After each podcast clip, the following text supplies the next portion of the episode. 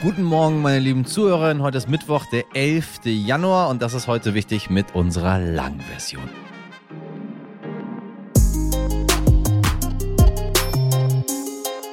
Das, worüber wir heute diskutieren werden, ist in meinen Augen ja eine Scheindebatte. Und zwar deshalb, weil das nie, nie, nie, nie, niemals kommen wird in Deutschland. Sagt zumindest mein heutiger Gast. Es geht um, na, was denken Sie, um was wird es gehen? Es geht ums Fracking, den Abbau von Flüssigerdgas. Alexandra Kraft ist Redakteurin im Wissenschaftsressort des Stern. Sie hat sich vor kurzem intensiver ziemlich intensiver.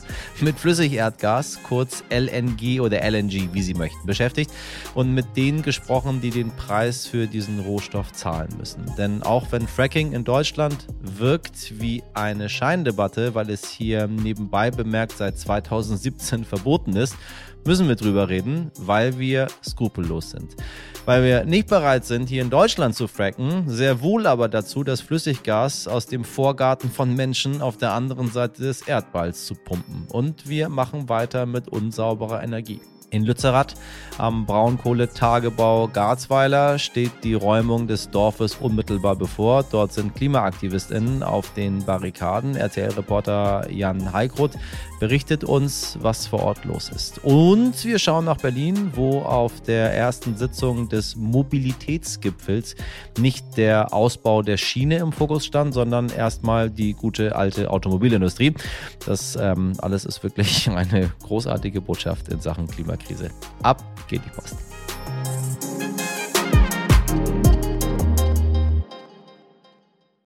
Zuerst das Wichtigste in aller Kürze.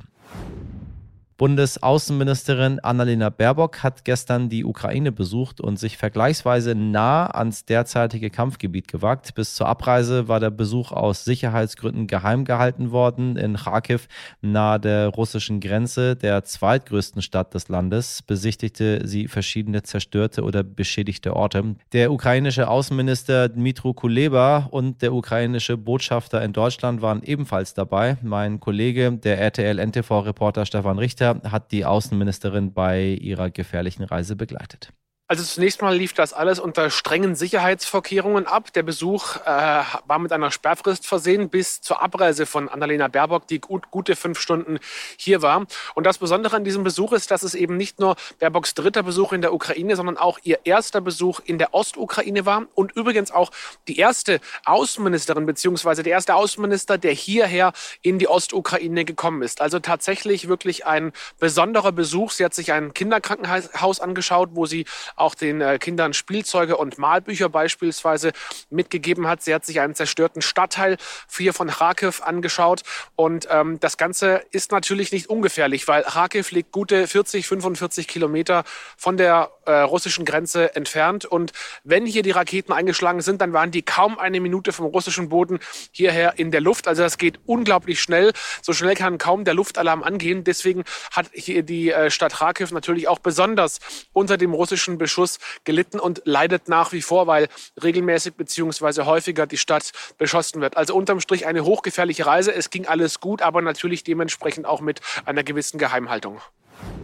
Der Fund von streng geheimen Dokumenten in Donald Trumps Anwesen im vergangenen Jahr war eine politische Sensation, denn damit könnte sich der Ex-US-Präsident strafbar gemacht haben. Und jetzt muss ausgerechnet Nachfolger Joe Biden, der die Sache damals scharf kritisiert hatte, eingestehen, dass er es mit der Geheimhaltung von Regierungsunterlagen auch nicht so genau genommen hat. In einem ehemaligen privaten Büro von Biden sind Dokumente aus seiner Zeit als Vizepräsident entdeckt worden. Und äh, ja, wer im Glashaus sitzt, Sie wissen. Kein Wunder, dass die Nachricht für die RepublikanerInnen jetzt ein gefundenes Fressen ist. Nur ist der Fall trotzdem nicht nicht vergleichbar. Es sind zwar noch viele Fragen offen, aber anders als bei Trump haben Bidens Anwälte die Dokumente immerhin freiwillig zurückgegeben. Und wissen Sie was? Ich finde das Ganze absoluten Blödsinn. Aber ähm, gut, dass man das trotzdem weiß. Sie können sich ja jetzt aufregen oder auch nicht. Bisher gab es beim Blutspenden höhere Hürden für Männer, die mit Männern schlafen. Gesundheitsminister Karl Lauterbach will die Diskriminierung von Homosexuellen beim Blutspenden jetzt per Gesetz ändern bis zum 1. April dieses Jahres. Bisher dürfen homosexuelle Männer nur dann Blut spenden, wenn sie in den letzten vier Monaten keinen Sex mit einem neuen oder mehr als einem Partner hatten. Hm. Bei allen anderen Personen gibt es diese Sperre nur bei häufig wechselnden PartnerInnen. So, whatever that means. Ob jemand BlutspenderIn werden werden kann, sei eine Frage von Risikoverhalten, nicht von sexueller Orientierung, sagt Lauterbach. Versteckte Diskriminierung dürfe es auch bei diesem Thema nicht geben. Eine sehr, sehr weise Entscheidung, Herr Lauterbach. Bravo.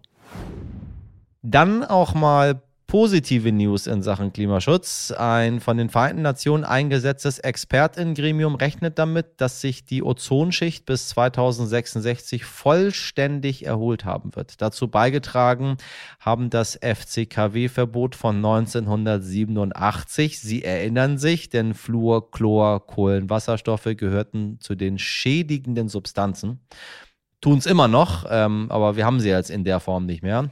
Ein gutes Signal, dass wir theoretisch in der Lage wären, unseren Planeten zu, zu schützen, wenn wir denn wollten. Ältere Generationen erinnern sich mit mir.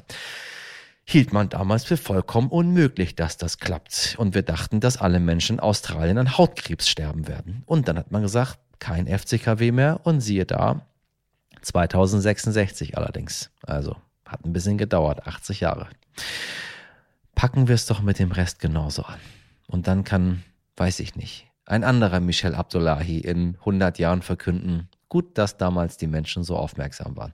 Zu wünschen wäre es, wissen Sie was, ich glaube, es wird kommen und es wird umsetzbar sein. Gestern schon angekündigt ist die Wahl zum Unwort des Jahres 2022 auf Klimaterroristen gefallen. Na, na, na, na, na, haben wir es nicht gesagt? Da waren wir ja gar nicht mal so schlecht, liebe Leute. Klimakleber hätte mir noch besser gefallen, aber das ist so auch okay. Die Jury aus SprachwissenschaftlerInnen im hessischen Marburg begründete die Wahl damit, dass KlimaaktivistInnen pauschal diskreditiert und mit TerroristInnen gleichgesetzt würden. Das Dorf Lützerath in NRW hat eigentlich keine große Bedeutung und doch ist dieser Ort nun wieder groß in der Presse, denn unter dem Dorf liegt noch viel Braunkohle und das will das Energieunternehmen RWE abbaggern. Die ursprünglichen BewohnerInnen haben ihren Besitz verkauft und leben längst woanders. Die Umsiedlung begann bereits 2006. Mittlerweile gehört der Ort RWE. Die meisten Häuser im Dorf sind abgerissen und die, die es noch gibt, sind seit etwa zwei Jahren besetzt von KlimaaktivistInnen, die die Räumung verhindern wollen. Mittlerweile liegt Lützerath direkt an der Abbruchkante des riesigen Lochs, das der Tagebau in die Landschaft gräbt. Vor Ort unter den Protestierenden ist auch selbstverständlich Klimaaktivistin Klimaaktivistin Luisa Neubauer. Das hinter uns ist die größte CO2-Quelle Europas. Das sind Emissionen, die Menschen auf der ganzen Welt betreffen. Das heißt, wir stehen hier auch für Leute, die darauf angewiesen sind, dass wir hier mal eine Ansage machen, wenn die Regierung sich das nicht traut. Und mittendrin ist seit einigen Tagen auch der RTL-NTV-Reporter Jan Heikroth. Jan, wie ist die Lage in Lützerath? Es geht hier in Lützerath eigentlich ziemlich heiß her, vor allen Dingen seitdem heute die Polizei äh, versucht, in den Ort zu kommen. Ähm, viele Zufahrtsstraßen oder eigentlich alle Zufahrtsstraßen, die hier in das kleine Dörfchen Lützerath führen, die haben die Klimaaktivisten in den letzten Tagen ja und auch in der vergangenen Nacht äh, ja schwer verbarrikadiert. Ähm, es wurden Straßen äh, untergraben, es wurden Gräben ausgehoben, ja sogar schwere Baumstämme äh, und teilweise sogar Eisenträger auf die Straße gelegt. Und diese Barrikaden, die ähm, ja, sind nicht nur alleine da, sondern die werden von den Klimaaktivisten natürlich auch Tag und Nacht besetzt. Und die Polizei, die heute früh hier angefangen hat zu räumen, ist natürlich dann ja auf diese Barrikaden getroffen und musste diese erstmal aus dem Weg schaffen. Das hat viel Zeit gekostet. Ähm, viele Aktivisten wurden äh, auf friedliche Art und Weise quasi weggetragen. Das war anfangs so, aber später, als dann noch mehr Hundertschaften eingetroffen sind, ja, dann äh, kochte die Stimmung schon ordentlich hoch. Also Polizei und Klimaaktivisten sind auf Tuchfühlung gegangen. Ähm, ja, es sind Flaschen geflogen. Ja, es gab Tritte und Schläge von beiden Seiten. Äh, sowohl von gewaltbereiten Klimaaktivisten als auch von Polizisten. Und dann äh, geht das Ganze in so ein Katz-und-Maus-Spiel über. Also die Polizei versucht immer weiter vorzudringen. Ja, die Klimaaktivisten haben was dagegen, stellen sich mit Hunderten gegen die Polizei, Hundertschaften. Teilweise sind äh, sogar Eltern mit Kindern dabei. Also man kann schon sagen, äh, obwohl die Räumung ja eigentlich erst noch beginnt, die eigentliche Räumung im Dorf Lützerath, geht es also vor dem Dorf auf den Zugangsstraßen schon ziemlich heiß her. Wie viele AktivistInnen sind vor Ort und wie gut sind sie organisiert?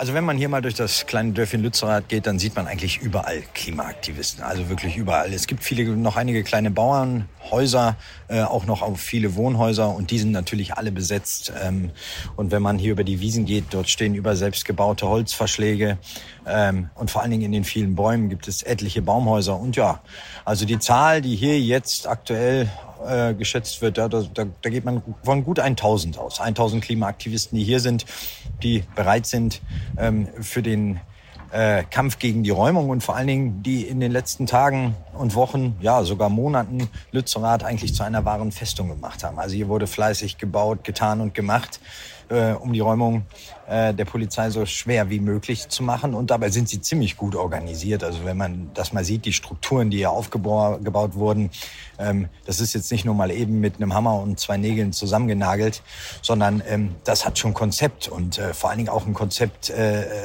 äh, der Polizei ist wirklich schwer zu machen. Es werden schwere Container, die hier noch rumstehen, quasi als Barrieren benutzt. Ähm, ja, Wohnwagen, äh, die werden gestapelt und das alles ohne Maschinen, sondern einfach nur äh, mit den Händen. Und das gleiche gilt für die ganzen Häuser, äh, die hier quasi äh, verbarrikadiert wurden. Straßen wurden ausgehoben, etliche Pflastersteine, tausende Pflastersteine, die hier in den, in den Wegen äh, ähm, eingepflastert waren, die wurden rausgeholt, um daraus ja, schwere Barrieren zu bauen. Und dann gibt es noch ganze Seilkonstrukte zwischen den Bäumen. Also man kann wirklich von einem Baum zum nächsten Baum also ähm, die sind schon wirklich ziemlich gut organisiert. Worauf stellen sich beide Seiten ein? Wie brutal, sagen wir mal in Anführungszeichen, wird die Räumung werden und wie lange wird das Ganze dauern? Ja, beide Seiten, also sowohl Polizei als auch Klimaaktivisten, wissen natürlich, dass die Räumung hart werden wird. Hart natürlich, weil sie lange dauern wird. Die Polizei äh, geht davon aus, dass es mindestens vier Wochen dauert, um hier alles zu räumen. Ja, und die Klimaaktivisten gehen natürlich von einer harten Zeit aus, in dem es wenig Schlaf gibt. Sie sind immer in Alarmbereitschaft. Und äh, bei der Kälte und bei dem Regen äh, jetzt zu dieser Jahreszeit äh, wird das Ganze natürlich ähm, noch viel schwieriger. Ähm, die Polizei hat die große Befürchtung, es gibt hier einige Häuser, die von äh, Linksextremisten besetzt sind und auch von gewaltbereiten Klimaaktivisten. Also wenn man sich hier mal so einen Hof anschaut, der hier eigentlich bekannt ist in Lützerath, Paulahof heißt dieser Hof, da sind äh, Linksextremisten wohl angeblich drin. Aber äh, von außen, der Hof ist komplett mit, mit Stacheldraht versehen, mit Gräben, mit Stacheldraht. Ähm, und da sieht man auch schon, wenn die Polizei da in die Nähe kommt, dann äh, kommt da ordentlich Krawall raus. Also von daher geht man davon aus klar, dass die überwiegend friedliche Klimaaktivisten sind, die mit Sitzblockaden versuchen, es zu verhindern und dann weggetragen werden ohne Gewalteinfluss. Aber äh, die Polizei will, und so heißt es auch, äh, Spezialeinkräfte, äh, Spezialkräfte einsetzen, ja, um dem Ganzen hierher zu werden, weil sie eben wissen, dass es auch für die Beamten sehr, sehr gefährlich werden könnte. Es könnten viele Steine fliegen, davon geht man aus. Dachziegel wurden auf die Baumhäuser gebracht. Ähm, da kann man sich ja denken, warum bringt man Dachziegel auf die Baumhäuser? Also da soll bestimmt das ein oder andere runterfallen in Richtung Polizei. Können die Aktivistinnen wirklich etwas erreichen? Kann die Räumung noch verhindert werden? Ja, die Aktivisten, und das, das sagt hier einem auch jeder, die wissen ganz genau, gegen die Polizei kann man nicht gewinnen. Also ähm, äh, das sei einfach unmöglich, weil man einfach auch nicht die Mittel hat. Also wenn hier Räumfahrzeuge, schwere, schwere Räumfahrzeuge reinkommen, dann hat man einfach keine Chance. Aber äh, die einzige Waffe, die sie haben, und das sagen sie ganz offiziell, das ist Zeit. Zeit gewinnen. Und darum geht es auch. Also die Aktivisten wollen hier so, so möglichst so lang wie möglich durchhalten. Hintergrund ist nämlich, dass am 28. Februar, also in gut sechs Wochen, die Vegetationszeit beginnt. Dann fangen die Bäume hier wieder an zu blühen. Und das würde bedeuten, dass RWE, der Energiekonzern, diese Bäume dann nicht mehr fällen, äh, fällen dürfte oder roden dürfte. Und das hätte zur Folge, dass die Räumung von Lützerath quasi auf den nächsten Winter oder die Rodung auch auf den nächsten Winter verschoben werden müsste. Und das ist das erklärte Ziel. Lange durchhalten bis zum 28. Februar, dass eben halt die Bagger hier die Bäume nicht mehr wegmachen dürfen, weil sie eben halt aufgrund der Vegetationszeit wieder anfangen zu blühen. Und das ist eben halt die Waffe, die die Klima Klimaaktivisten haben, ja, und die, die sie, die sie einsetzen wollen. Also sie sagen ganz klar, wir müssen es so schwer wie möglich gestalten. Die Polizei muss einfach lange brauchen, um Barrieren, Barrikaden, Gräben, äh, Klimaaktivisten von den Bäumen zu holen. Das muss einfach alles lange, lange dauern, damit man eben halt bis Ende Februar aushalten kann. Und wenn das geschafft ist, dann hofft man natürlich darauf, dass wenn die Rodung quasi in den nächsten Winter verschoben werden muss, dann hofft man natürlich darauf, dass die Politik dann vielleicht noch eine Lösung findet und vielleicht Lützerath dann doch irgendwie rettet. Also das glaubt man hier ganz fest im Camp. Und ähm, die, sie glauben daran, dass sie es schaffen. Sie sind da voller Mut und wollen alles dafür geben. Vielen Dank an Jan Heikroth und wir werden die Räumung natürlich in den nächsten Tagen und Wochen weiterhin für Sie beobachten und sofort eine Einmeldung rausgeben, wenn Greta Thunberg gelandet ist. Ein bisschen Spaß muss an der Seite auch sein, finde ich. Ne? Also, Sie können sie halten, wie Sie wollen. Mit 65,2 Prozent lag die Pünktlichkeitsquote der Deutschen Bahn im Fernverkehr 2022 so niedrig wie seit mehr als zehn Jahren nicht mehr. Und obwohl das ein gutes Thema wäre für einen Mobilitätsgipfel, stand gestern bei eben diesem Gipfel in Berlin das Auto im Mittelpunkt. Auch ging es nicht um den Ausbau der Radwege, ja, und das 49-Euro-Ticket, auf das Millionen von Menschen warten, wurde irgendwie auch nicht besprochen. Die Presse durfte auch nicht dabei sein. Aber mein Kollege, der RTL und NTV Politikredakteur Daniel Wolf, hat das Treffen aus der Entfernung beobachtet. Ich bin mal gespannt, wo er gesessen hat. Wahrscheinlich mit einem Teleobjektiv sehr, sehr, sehr weit weg auf einem Baum äh, und dann mal reingesneakt, was dort in der Geheimnis besprochen wird. Also Daniel, welche Bedeutung hat dieser Gipfel überhaupt und worum ging es dort? Also, dass die Mobilitätswende in Deutschland äh, dringend vorangetrieben werden muss, bezweifelt, glaube ich, niemand so wirklich. Und dafür haben wir auch einfach genug Probleme in Sachen Mobilität in Deutschland. Und entsprechend wichtig sind grundsätzlich auch solche Runden, ähm, wobei die Bundesregierung hier jetzt nicht einfach von einem Mobilitätsgipfel spricht, sondern offiziell handelt es sich um das erste Spitzengespräch der, und jetzt Vorsicht, Zitat, Strategieplattform Transformation der Automobil- und Mobilitätswirtschaft. Also ein ganz schönes Brett. Und und äh, neben Kanzler Scholz und den zuständigen Ministern äh, wurden Vertreter von Wirtschaft, von Arbeitnehmern, Wissenschaft und Kommunen eingeladen. Also ähm, eine Runde, wo man sagt, da kann schon was bei rumkommen. Ob das Treffen aber äh, wirklich so konstruktiv ist oder am Ende genauso sperrig wie sein Titel, das äh, wird man sehen müssen. Ähm, viel Konkretes wurde jetzt im Vorfeld, wie eigentlich immer bei solchen Gipfeln, zwar nicht erwartet, aber die Themen, die sind eben umso wichtiger. Äh, da war zum Beispiel von Klimaneutralität die Rede Rede äh, von der Zukunft der Autobranche eben vor allem äh, und wie es mit der E-Mobilität in Deutschland äh, weitergeht. Leider, wie so oft besprochen, hinter verschlossenen Türen. Bei diesem Mobilitätsgipfel fühlen sich gerade die Bahn- und Fahrradlobby ausgeladen. Teilst du diese Kritik? Ja, Verkehrsverbände und Klimaschützer kritisieren, dass sich die Bundesregierung hier mal wieder, muss man sagen, äh, zu sehr auf das Auto fokussiert. Und ganz ehrlich, äh, man kann es irgendwie verstehen, diese Kritik. Denn äh, genau das deutet sich eben nicht nur beim Blick auf diesen äh, sperrigen Titel an, wo die Autobranche wieder äh, vorne genannt wird, äh, sondern es zeigt sich auch beim Blick auf die Teilnehmerliste. Da sind eben vor allem die Chefs der großen deutschen Autokonzerne dabei und der Zulieferindustrie, ähm, die hier den Vorrang haben, mit dem Kanzler zu sprechen und äh, andere Verkehrsverbünde und Lobbyisten zum Beispiel für Bus oder Bahn, die fühlen sich ausgeladen. Also so zum Beispiel ähm, die Allianz Pro Schiene oder auch der Bundesverband Zukunft Fahrrad. Ähm, und die sehen hier eine ganz klare äh, Bevorteilung äh, mal wieder des Autos, muss man sagen. Ähm, die Bundesregierung hat schon vorab versucht, äh, hier zu beschwichtigen und gesagt, äh, gut, es geht jetzt vielleicht dieses Mal äh, hauptsächlich um die Autobranche, aber es ist ja erst die erste Sitzung dieses Formats. Ähm, und es wird weitere Gespräche geben, weitere Spitzentreffen. Und da will man dann auch versuchen, die ganze Bandbreite äh, der Mobilität in Deutschland anzusprechen. Ob das wirklich so kommt, ob das funktioniert und ob das eben auch in dieser Reihenfolge äh, gerechtfertigt ist, das äh, ja, kann man hinterfragen. Ähm, zumindest kann man die Kritik verstehen, vor allem angesichts der Probleme, die wir eben haben aktuell. Der ÖPNV immer noch unzuverlässig. Das 49-Euro-Ticket lässt weiter auf sich warten und ähm, nicht nur viele Straßen, sondern eben vor allem die Schienen in Deutschland sind kaputt. Und äh, trotzdem wird erstmal mal wieder über das Auto geredet. Ähm, denn es ist ja nicht der erste Autogipfel, den wir in Deutschland haben. Vielen Dank an Daniel Wolf nach Berlin.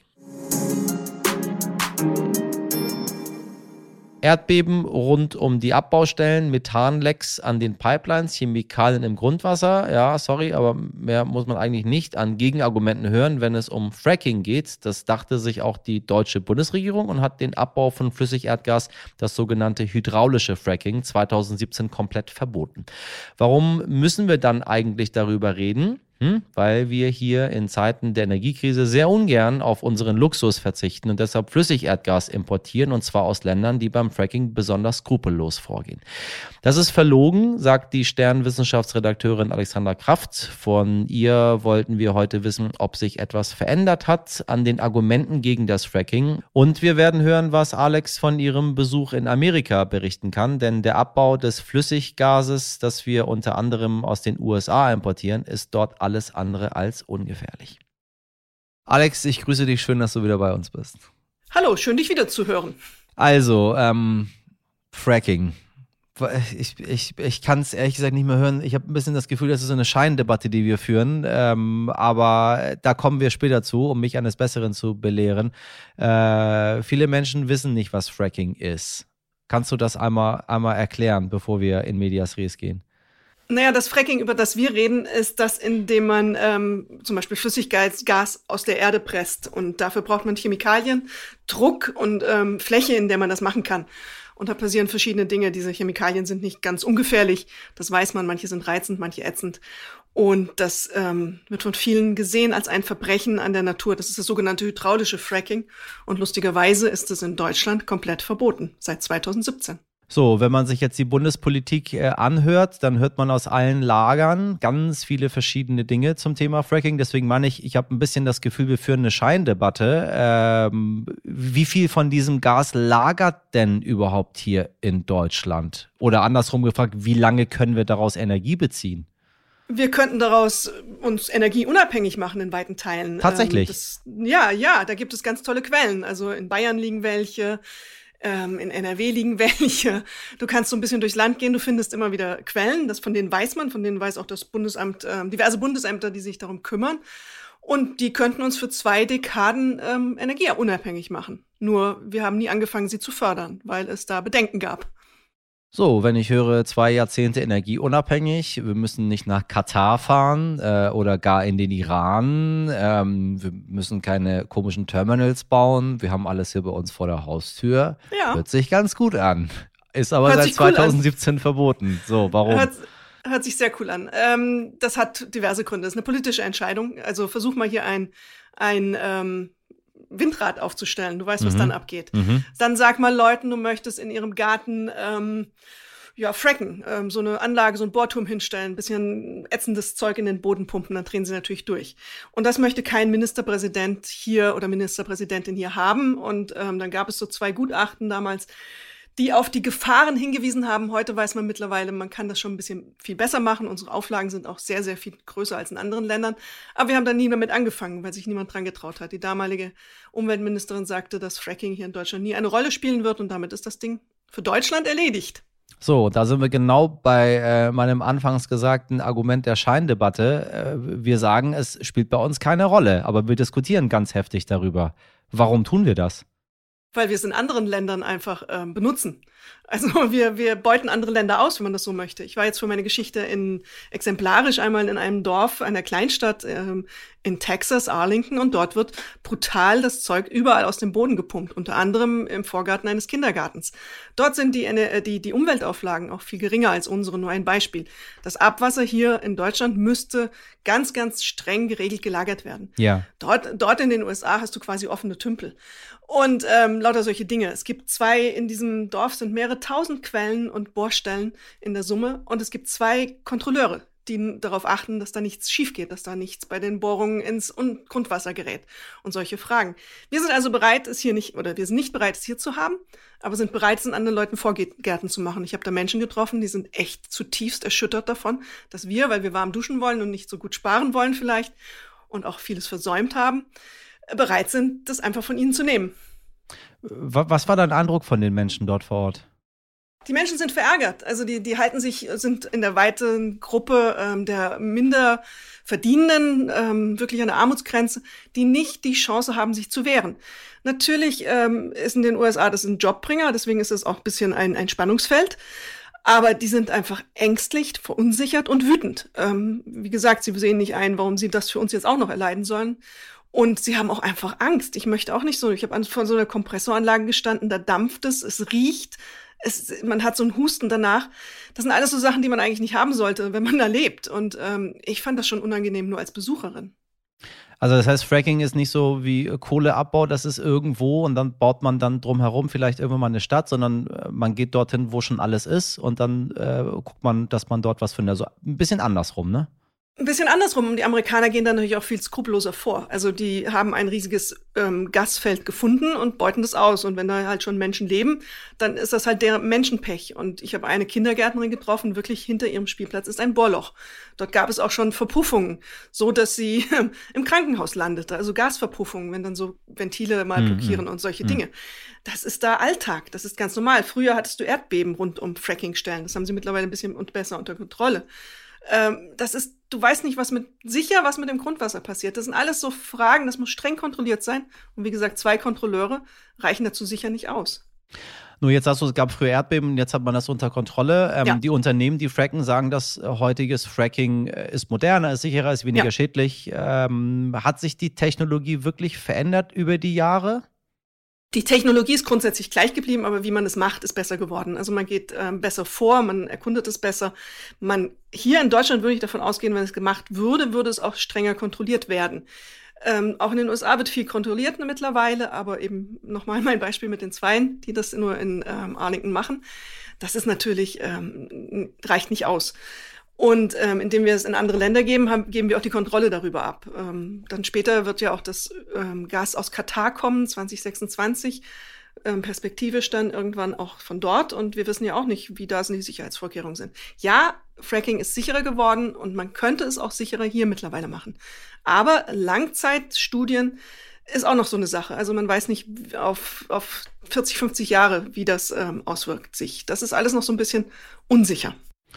Christian Lindner hat gerade gesagt, eine unabhängige ähm, Expertenkommission des Bundestages hat äh, 2021 bestätigt, dass die Technologie verantwortbar ist. Das Verbot sollte fallen. Ähm, und natürlich, was ich eben auch gesagt habe, äh, die Argumente dagegen sind, sind überholt. Also äh, Stimmt. von Unternehmen das zu hören, von der, auf der einen Seite, ähm, Expertenkommission des Bundestages äh, halte ich für seriös. Ich weiß nicht. Äh, oder ist es Lobbyismus? Nein, es ist kein Lobbyismus, es ist eine Mischung. Also wir sind so an einer, einer Schneidestelle. Also wie ich sagte, wenn man das gut kontrolliert, dann kann das funktionieren. Dann gehe ich auch davon aus, hier in Deutschland wäre die Sicherheitsvorkehrung enorm, wenn man das machen wollte. Und darauf spricht Lindner auch an. Das hat auch die Expertenkommission untersucht. Die sagt, es gibt Möglichkeiten, das sicher zu gestalten. Punkt. Was man nicht ausschließen kann, sind irgendwelche Lecks. Äh, Methanlecks sind eine ganz große Sache auf dem Transport. Ähm, durch die Pipelines entstehen die oftmals an Förderstellen. Und in den USA zum Beispiel gibt es dafür keine Pflicht, Instrumente an den Pipelines zu installieren, die das kontrollieren. Methan ist eins der schlimmsten Umweltgifte, die wir haben, viel, viel schlimmer als CO2 in der Atmosphäre, viel wirksamer.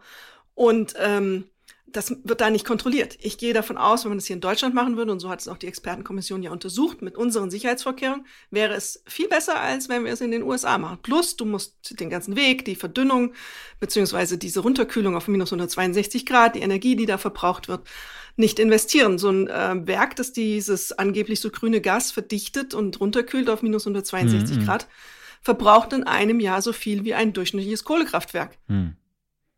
Ich meine, wenn man sich das Ganze anhört, haben wir eine ganze Menge Argumente auf der ähm, Nicht-Fracking-Seite.